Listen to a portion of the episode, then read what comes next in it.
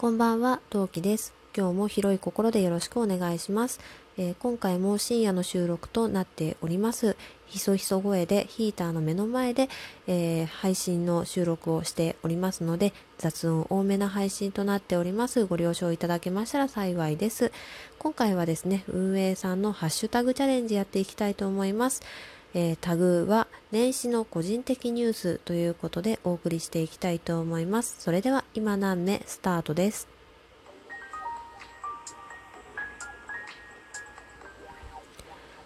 何目この番組は戦闘不能日常系ママトーカー陶器が日々奮闘しながらお送りしていきます。というわけで皆さんこんばんは、陶器です。えー、まずね、新成人の皆さん、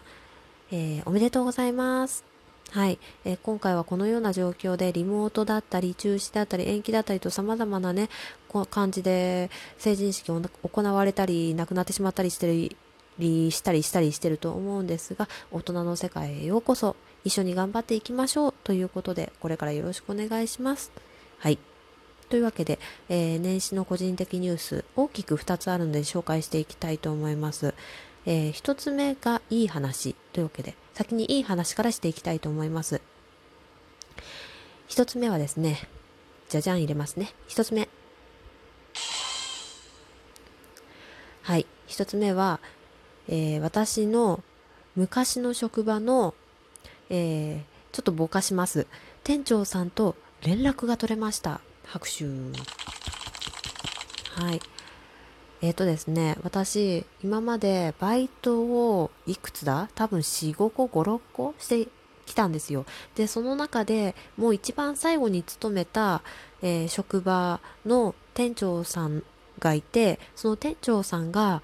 今私の住んでいる職場の近くにいることが分かっていたんですね。で、まあ、それをどうやって知ったかっていうのはこれもあえてぼかしますが自粛中にまあちょっといろいろあってそれが分かったんですよ。で、えー、その人のツイッターをフォローしたまでは良かったんですけどさあどうやって連絡を取ろうアイコンタクトを取ろうと思ってちょっと悩んだんですね。どうしようかなどうしようかなって。でコンタクトは取りたいんだけど方法が思いつかなくって。で方法としては2つあって1つ目が、えー、ちょっととある団体に参加していらっしゃるのでその団体にメールを送る。で2つ目がツイッターにリプを送るだったんですね。でこれちょっと2つともちょっと厳しい点が1つあってこんな個人的な内容でその団体にメールを送っていいのかっていうのがまず1つ。でもう1つツイッターの方なんですけどツイッターの方が結構その地域密接型の団体なので、えー、むやみに私があのリプを送ってしまうと私のその見バレにつながると。いうことですごい悩んだんですよ。どうやって連絡を取ったらっていうので。で、えー、もう分かったのが自粛期間中のだから昨年の4月ぐらいの段階から気づいてはいたのでどうやって連絡を取ったらよいのかのと思ってたんですよでそうしたらですねで悩んでいったらもう半年以上かかったわけですよはいであもうこのタイミングだなと思って今年の1月3日だったかな2日だったかな、まあ、お正月のまだ明けましておめでとうがナチュラルに言えるタイミングで、えー、その人にリプで明けましておめでとうございます今年もよろしくお願いします、えー、なんかお声を聞けるの楽しみにしていますっていうかななんかまあそのようなあのリプを送ったんですよ。で意味深なリプを送ったらですねフォローが返ってきてで DM が来たんです。まあ、最初からそういえば DM を送れよってとこだと思うんですけど、あの、そっちの、その、えー、今回の店長さんの方が DM を開放していらっしゃらなかったので、あの、DM が私からは送れなかったんです。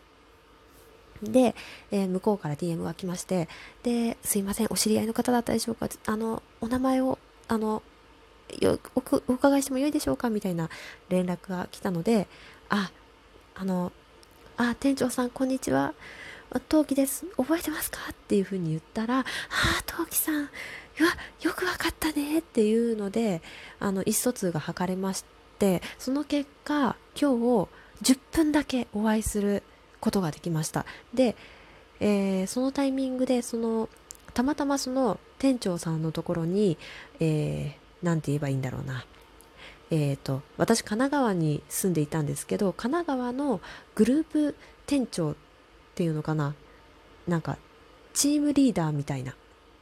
あのもう一つかあのレベルが上の店長さんがたまたまそこにいて居合わせてで私その店長さんグループリーダーの店長さんにもお世話になったしその店長さんの奥さんにもすごくお世話になったんですね。なんでその方がその店長さんのそのチームリーダーの方も来てるっていうのが分かってでお二人にお会いすることができましてで「あ明けましておめでとうございますお世話になってます」みたいな感じですごくねあのね今日はいい日になりました。もちろんねあの広い空間で2メートル以上離れてで10分しかお会いして、まあ、この状況下ですからねできなかったんですけどもうもうちょっとねこの環境が落ち着いたらまたねお茶か何かしてゆっくりお話できたらなって思っています。というわけで2つ目。これは残念な話ですね。いきます。洗濯機が壊れた。わあう拍手でも何でもない。はい。これね、もういろんなね、ライブ配信者さんのところとか、ツイッターで騒ぎまくってるから知ってる方すごく多いと思うんですよ。確か1個前、違う、2個前か。2個前の配信でも言ってんですけど、洗濯機が壊れたんですよ。で1月11日本日現在の段階までのお話をざっくりざっくりさせていただきますね。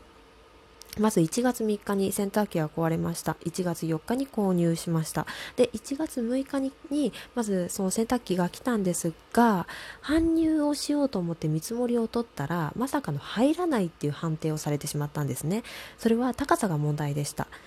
で、えー、同じく同日6日に、えー、機種編でお店の方にもう一度行きました。そうしたら、今回その見積もりを取ってくれた最初の方、じゃあ A さん、え、ん？えー、業者 A としましょうか。あの業者 A さんの A さんはですね確実に100%入る機種じゃないと機種設置場所で機種じゃないと洗濯機を入れてくれないところだと。悪いと人たちじゃ全然ないし悪い企業じゃないんだけどそういう企業だったから私の知ってるちょっと無理の利く B っていう業者をあてがうからその人たちにもう一度見積もりを取ってもらってその人たちが OK だって言ったらその人たちにやってもらおうじゃないかっっていうので、えー、その人の見積もりが8日に来ました。で、えー、8日に来たその B っていう業者さんの結論的にはおそらく入るがしかし洗濯機の蓋がマックス開かない大丈夫かっていうふうに聞かれたんですよ。うん、で今回購入した洗濯機は内側にあの蓋が折りたたまる仕組みになっているんですね。なんでマックスは開けられないけどあの設置のうまく設置ができればおそらく下にその蓋を滑り込ませることができると。だからその滑り込ませることができれば半分は開くからそういう風にして使うことになるけどそれでもいいかって言われたんですね。で私今現在そういう風に洗濯機使ってるんですよ。なんでそれで全然構わないって話をして分かった。じゃあそういう風に店舗の方には要請するっていう風に言ってもらい言ってもらってえー、お店の方に話が戻りました。で、えー、1月9日、えー、その店舗の方からであの電気電気屋さんですね。電気屋さんから電話がかかってきました。ただしこの電話私取れなかったんです。で取れたの取れたっていうかじゃあ折り返そうかなと思ったらもう夜でお店がもうやってない時間だったんですね。だったんで、えー、1月の10日昨日ですね。昨日折り返しを電話をすればよかったんだけどここで忘れたんですね。見事にね私ねすっかり忘れてました。でそうしたらそれで本日1月11日に、えー、折り返しの電話をしました。すいません。1月9日にお電話をいただいた陶器と申します。洗濯機の件でお電話させていただきましたっていうふうにね、折り返しをしたらですね、えー、私のその相談をね、えー、購入の際の相談をさせていただいた方がたまたまお休みで、で、えー、いろんな人のね話を経て状況がやっとつかめた、えー、電話口のお兄様がです店員さんがねあのなんかまあとりあえずじゃあ分かりました。ちょっと業者さんあのちょっとその A っていう業者さんがその洗濯機を持っている関係上その B の業者さんに洗濯機を渡さなきゃいけない関係上4日間間をどうしてもいただきたいので16日最速で16日にお届けができると思います16日の午前中に配達ができるように手配しますのでお待ちくださいやったついに16日に洗濯機が来ると思ったらそれがつかの間でしたはい、えー、本日の、えー、夕方6時かな？6時。うん多分それぐらい、えー、18時。電話ががねまた電気屋さんからかかってきてなんだいって思って電話を取ったらですねすいません。ちょっと16日より後になりそうです。なるべく早くできれば16日の午前中にはちょっとお届けできるようにはしたいんですけどちょっと難しいかもしれません。でもその可能性16日以降の可能性が出てきてしまったのでちょっとお電話差し上げましたという残念なお電話がかかってきました。というわけで本当にいつにうちの洗濯機来るの。っ